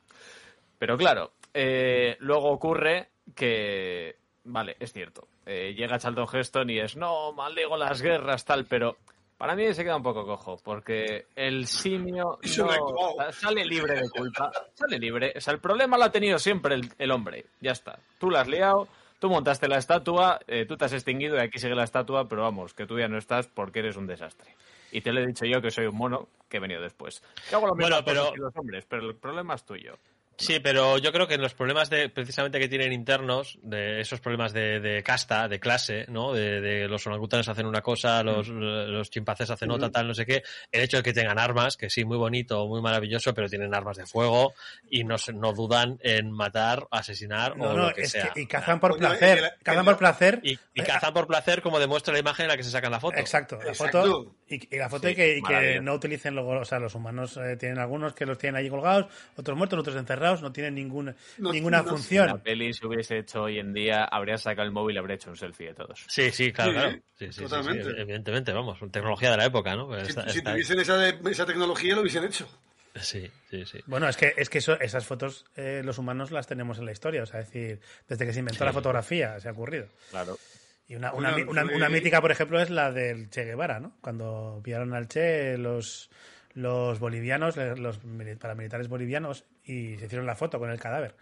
Ahí en una Sí, otra carretilla. la de Gaddafi. La Gaddafi, esa que estaba pensando yo, la de Gaddafi. Sí, sí, La más Gaddafi reciente es la de, la de Gaddafi. La, la más reciente será la de Gaddafi, probablemente, sí. Sí, sí. Sí, porque con Bin Laden no lo dejaron hacer. No, lo, lo de Bin Laden fue todo muy Lo gracioso. de Bin Laden no Eh, sabemos todavía si Bin Laden está Tú muerto dirás, o tú está. dirás que tiene que ver Bin Laden con el plata de los simios, nada. Pero a mí me encantaba ese rollo de, no, esta madrugada le hemos encontrado, le hemos matado y siguiendo sus tradiciones le hemos tirado al agua. Y fiestón por todo Estados No, Unidos. no, siguiendo sus tradiciones no. Justamente mm, rompiendo sus tradiciones para que, para que no pudiesen generar cierto. un lugar de culto todos sus seguidores. Pero, pero sigue sin tener sentido. En fin. No, no vamos a meternos ahora en teorías de la es el planeta de los simios, segunda parte.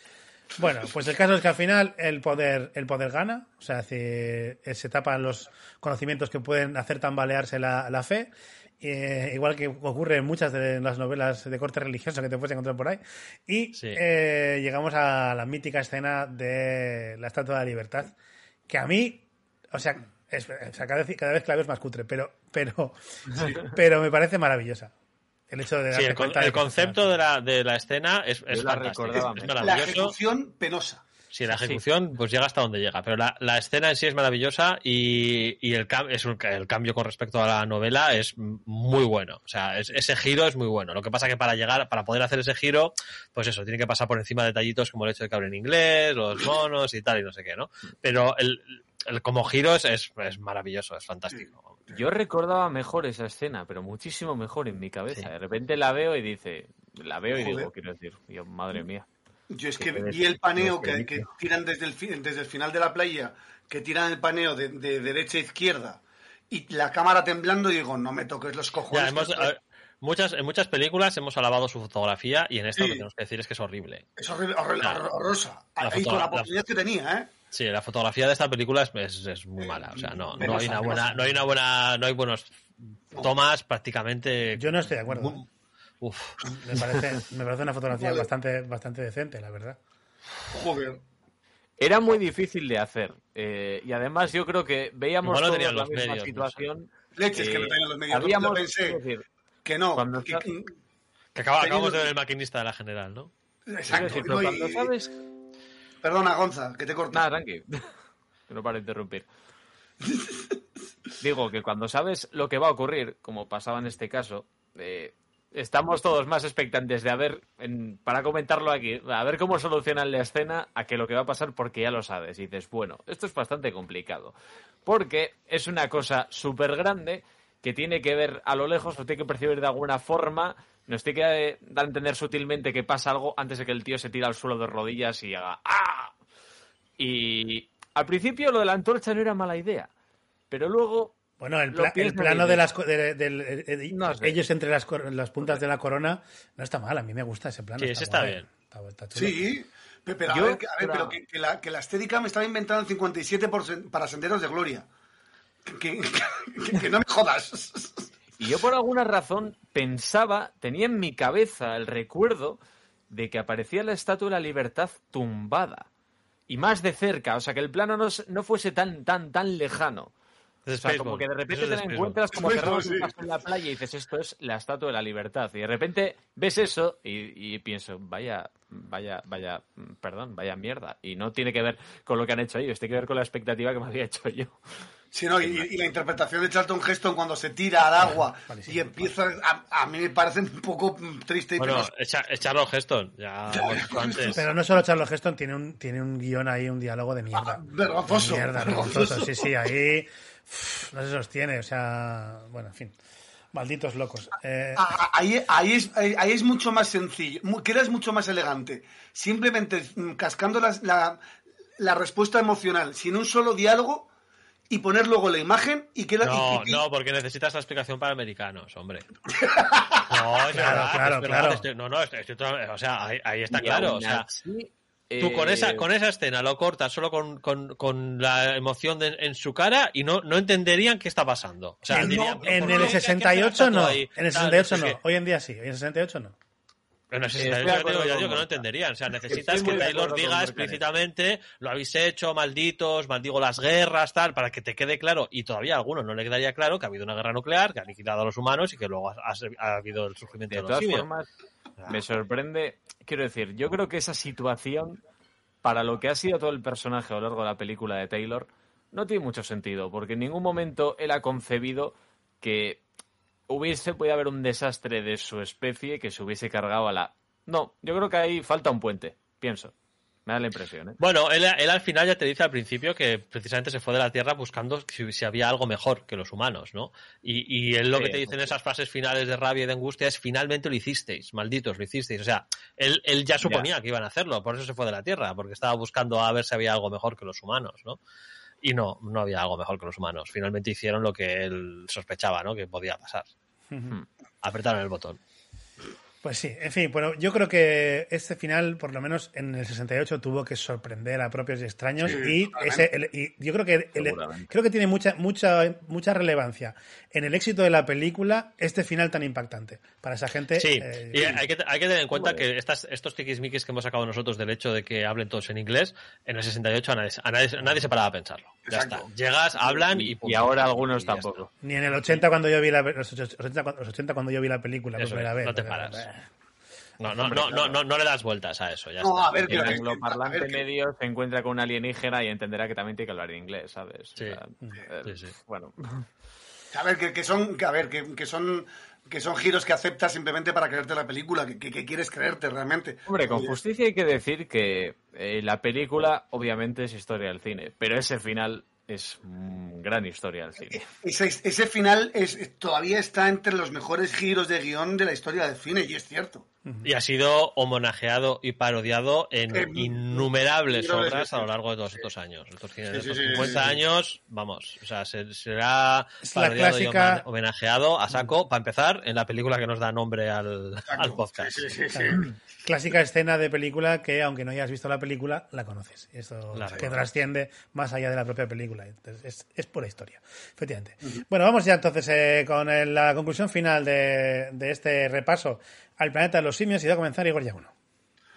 Pues eh, mm, lo que he dicho más o menos al principio, una muy buena idea, una película del 68 que mm, se nota que es del 68, un guion eh, muy mejorable, una interpretación muy mejorable, sí es historia del cine, sí es historia del cine justamente por lo que estamos hablando.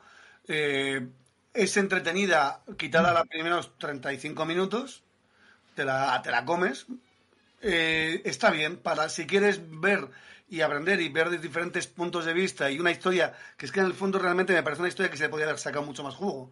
Y incluso pensé el otro día. eh, ayer 5 y por- 3, 8, 9 películas tienes. O sea que juego, juego ya la han sacado, ¿eh? No, me, me refiero, me refiero a hacer una mejor película. Eso, eso es otra historia. Eso es otra Me refería a eso. No, no, no. Juego, juego, juego la sacó mucho. Pero eh, hacer una gran película, yo digo, va, a ver, pues si, si hicieran un reboot, igual hasta no sobraba. Digo, no, no, paso, paso de más monos y paso de este. Que está ya hecho y a tomar por saco. Yo tengo ganas de ver todas ahora. Tengo ganas de ver todas. Eh, Regi, ¿cuál, cuál es tu conclusión?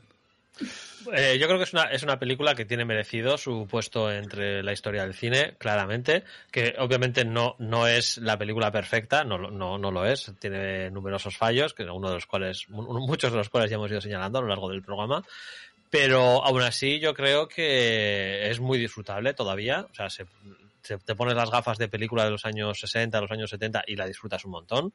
Eh, podía haber sido ejecutada mejor, pero a mí la historia me gusta. El mensaje y los subtextos que hay en muchísimos de los diálogos siguen teniendo validez hoy en día.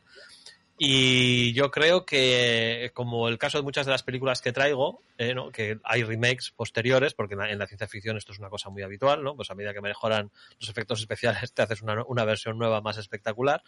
Y en este caso, los remakes técnicamente, evidentemente, mejoran muchísimo a, a la clásica, pero no han llegado al punto épico o mítico que pueda tener la saga clásica, ¿no? Entonces yo creo que en, ese aspecto se revaloriza, ¿no? En otros casos, como yo que sé, como La Cosa, George Camperter, ¿no? Porque La Cosa de los 80 es, es increíble y supera muchísimo a la, a la original, la que, que ya, que ya hablamos, pero en este caso yo no veo tan claro que las nuevas, que son, son muy buenas, hayan superado clarísimamente, excepto en el apartado técnico, a, a las clásicas. Entonces No, me pero- parece que son muy reivindicables, tanto esta como las posteriores. Gonzalo. Eh, hombre, eh, es un topicazo ya lo que decimos de que solemos decir en el Classic que las películas que vemos que a menudo son historia del cine. Es totalmente cierto. La película yo pienso que no te va a cambiar la vida, ofrece una reflexión que probablemente nadie tome, pero que merece la pena eh, porque realmente solo los, los ojos críticos eh, son capaces de ver la reflexión y probablemente ya la compartan, así que ¿sabes? Es básicamente como hacer una, una charla de estas para recaudar dinero para ONGs con gente que ya trabaja en ello, básicamente. Eh, pero por lo demás, hombre, yo creo que yo, si os digo la verdad, os preguntaréis cómo puede ser que este tío tan jeta participe en un podcast donde no paran de, de- de valorar películas y recomendarlas o de recomendarlas cuando él no acepta ninguna recomendación. Yo lo reconozco. No acepto ninguna crítica negativa a ninguna película. De hecho, una crítica negativa para mí es la mejor eh, forma de animarme a que la vea. Eh, yo creo que la gente la tiene que ver, la tiene que juzgar. Mm, y desde luego que merece la pena verla, eso sí. Pues yo un poco coincido con varias cosas que decís. Yo diría que puedo valorar esta película dentro de que a mí me gusta, me gusta mucho y la he disfrutado una vez más. Eh, no la vería mañana mismo otra vez, pero sí que me apetece ahora ver todas las otra vez de nuevo, incluso la de Tim Burton que me gusta mucho. Eh, pero sí la valoro más por la capacidad de sorprender y de impactar en el año en el que fue estrenada, que me parece que era algo que, pues una historia que obviamente no se había hecho, y con un final muy llamativo dentro de, de grandes finales, de grandes plot twists de, de la historia del cine, y, y, siendo lo mítica que es, pues me quedo con eso, y por supuesto que sí. Saimalan aprendió de esto. Sí, sí, sí. eh, mucha gente, mucha gente aprendió de esto. George Lucas aprendió de esto. Eh, Stanley Kubrick aprendió después de esto. Eh, No. Stanley Kubrick era un pringado hasta que el planeta los simios. No, eh, pero que por supuesto que, que, que, quien no la haya visto creo que tiene que acercarse a descubrirla, porque si no la has visto nunca te va a sorprender, yo creo. Y, y luego ya si quieres ver más o no, pues es tu, tu asunto. Pero bueno, que está muy bien. y con esto damos carpetazo al repaso a El planeta de los simios. Inquietante, ¿eh? Esta música. Inquietante, Carmen.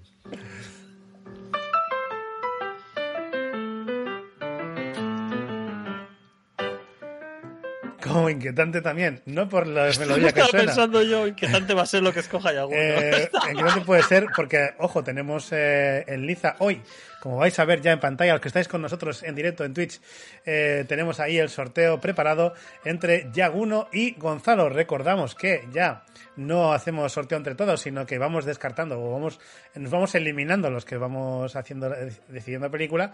Y elegí yo el anterior, eh, ha elegido Regi esta, así que entre Yagu y Gonzalo va a estar el asunto.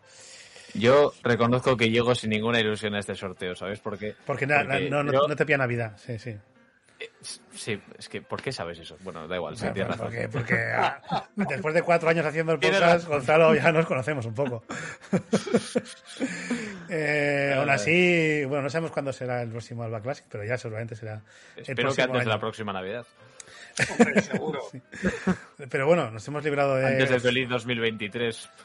Bueno, que hoy no hubiese estado bien hacer que veáis vivir, sí, pero la tendrás el año, para el año que viene, Gonzalo. Esa, esa película no envejece. Si no, no la pondrían todos No, los putos años. verdad. Nosotros sí, pero ya no. Bueno, pues vamos allá con el eh, sorteo, a ver qué nos depara el futuro. Eh, y elige película Gonzalo Larreategui. Nunca Pues, me ha apetecido menos elegir película, que lo sepáis. Para Navidades no, pero para Reyes una Justo cosa así sí, después. sí, que- sí que coincidirá, ¿no? Coincidirá justito. Yo, creo- yo creo que por ahí, por ahí yo caerá no la cosa. esperaría nada.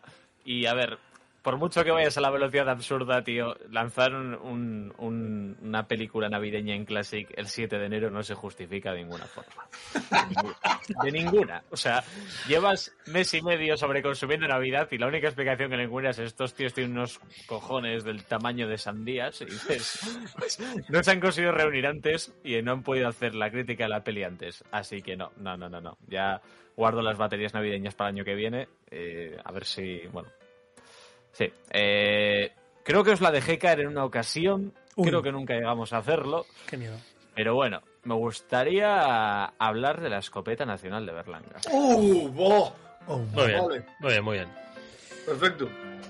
eh, Berlanga, Berlanga hicimos, hicimos, de Berlanga era Bienvenido Mr. Marshall, ¿no? No, era, Sí, hizo alguna peli más aparte de Sí. esa, entre ellas la escopeta nacional. No, no, pero me parece curioso que hemos, hemos, solo hemos hecho una película Bueno. española en Classic y que la siguiente... Repitamos, muchas- repitamos director.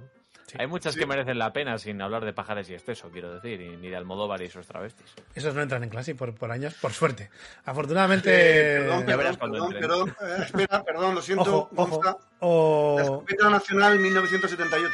¡Hostias! ¡Oh! ¡Uh! Yo no, sabía, no me imaginaba que fuese tan mayor. Sí, sí, sí, yo tampoco. Yo, yo, yo le da por supuesto que entraba sin ningún tipo de problema, ¿eh? Vamos, sí, sí, nacional sí. 1978. Bueno, de todas formas. Eh... A ver, que las normas están para saltárselas, ¿eh? Nah, nah, nah, nah. No nos vamos a saltar las normas con la escopeta nacional. Antes, antes, golpe, lo sabemos antes tenemos aquí el golpe y antes, y an- incluso antes me atrevería a decir que tenemos pendiente una de el director que gracias al que gracias al cual tiene este nombre este podcast. Ah, Porque de el, eso- el jovencito Frankenstein. ¿Eh? Sí, sí. El jovencito Frankenstein, supongo. Exacto. Bo- 73, 74 también. No me parecen películas comparables de todas formas. ¿eh? Bueno, no, pero mm, yo desde luego me gustaría traerlas antes que, que la escopeta nacional. Pero si no la has visto. Bueno, da igual. Eh, eh, Son ocho años, es- son muchos años, Gonzalo, son muchos años. Otra de las películas que tenía en agenda, eh, ves, es que cada vez vengo más eh, asqueado a este sorteo, tío. O sea, he empezado sin ganas. Imagínate las que tengo ahora. Ya voy al, al- Si quieres al ceder, cedernos- Cede, cede- cede- el turno a Yaguno y te lo Nah. piensas para la próxima, tío. No, no, no, nada. no, hay que ser, hay que ser consecuente con todo. Eh, bueno, esto nos va a gustar. Eh, creo que no hemos hablado nunca en Classic de Rasomon, de Akira Kurosawa. ¡Uh! Más maravilloso. Fantástico. Para mí sí, pe- para el resto no sé. Sí, sí, Para sí. Vamos, Yo yo no- traje los siete samuráis. O sea que, Yo no la he visto. No, no tengo ningún problema con Rasomon. Curioso, curioso que solo hemos hablado de un director japonés en esta peli- en esta- esto, y repitamos el mismo director hablando de Japón. Em, Fantástico. Pues nada. Rasomon, perfecto. Para la próxima Están Classic, ya sabéis, Rashomon además está en filming, nos viene maravillosamente bien. Y en Plex.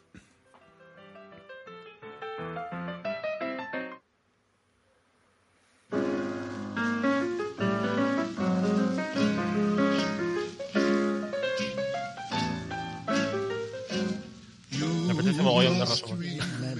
Pues yo no la he visto y no sé ni de qué va, así que lo descubriremos. Pero más que cuando Sam se pone al piano y nos canta este maravilloso Time Goes By, eh, pues llega el momento de cerrar el Alba Classic de hoy, a la espera de que nos llegue en el próximo eh, Rashomon y nuestro querido Akira Kurosawa.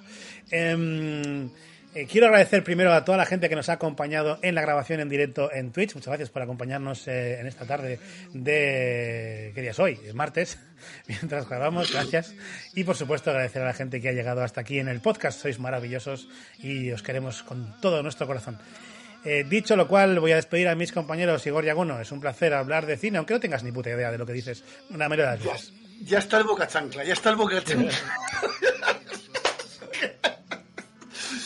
Pues, pues te vas a cagar porque la siguiente iba a ser bueno, iba a ser bueno. Tenía preparadas cuatro películas. espérate, espérate, no vaya a ser que solo hemos hablado de un director italiano en este, en este spin-off y vayamos a repetir el director italiano. No, no, no, no, no. A ver, tenía cuatro peliculones para que para daros a elegir. Cuatro peliculones. No puedes darnos a elegir, eso no vale. No, no, no, no. Os iba a decir, Laurens Larabia, El Buscavidas, em, em, Doctor Cibago o el, el, el- ay, la, la semilla, ay, joder, la de em, Semilla del Ros- mal. la semilla del diablo. Oh, El Buscavidas yo creo que podríamos hacer en un alba normal eh, el Buscavidas y el color del dinero. Juntar las dos. oh, esa es muy buena, ¿eh? Y ahora os, Ah, hacemos ahora os hacemos un tengo- crossover con nosotros mismos. La vi hace poco y además no tiene nada que ver las películas. Las dos películas no tienen nada más que el personaje ¿Por de, no? de Paul Newman no tiene nada que ver. No tiene nada que ver, no. Y, y- pero a- ahora mismo tengo un par de cine francés que igual, igual te cagas. Ya estoy cagado. Esto, O sea, todo esto ya lo veremos en el 2022. Has dicho, cine, has dicho cine francés y yo ya me he cagado ya. O sea, directamente. Un beso, Francia. Eh, no sé por dónde iba. Igor Regidor, que un placer también compartir este rato de cine contigo. Un placer estar aquí en el, en el Alba Classic. Me apetecía mucho traer el planeta de los simios, por, por, bueno, por lo que es, por lo que ha traído, por la saga que, que ha generado y que sigue generando. Una, tiene una historia que sigue siendo actual, un mensaje que se puede extraer sin, sin necesidad de escarbar mucho y que por desgracia sigue siendo también plenamente vigente. Así que yo he disfrutado mucho volviendo a ver, volviéndola a ver y he disfrutado muchísimo compartiendo este programa con vosotros. Pues Gonzalo de Arategui, también un placer tenerte por aquí y compartir este ratito de cine contigo, aunque tampoco tengas ni puta idea de lo que dices. La dices también, tampoco. Bueno, ya es cierto, pero bueno, eh, de un podcast que se llama La Velocidad Absurda Classic, es decir, veneran las chorradas que, que, que hacen, eh, quiero decir. O sea, no, no hay que esperar nada. No hay que esperar nada. Pues recordando que podéis escuchar todos los episodios de este podcast, tanto el clásico como el Alba Canon, en cuonda.com, en Evox, en Spotify, en Apple Podcast y en Podimo. Y no sé si también en cualquiera de vuestros podcatchers, pues eh, se despide también de vosotros Gorka Artaza, deseando que hayáis pasado un rato agradable y recordándoos también que volvemos muy pronto No sabemos cuándo, solo que esto ocurrirá a la velocidad absurda. Agur. Moonlight and love songs are never out of date. Hearts full of passion, jealousy, and hate. Woman needs man, and man must have its mate that no one can deny. It's still the same old story. A fight for love and glory. A case of do or die. The world will always welcome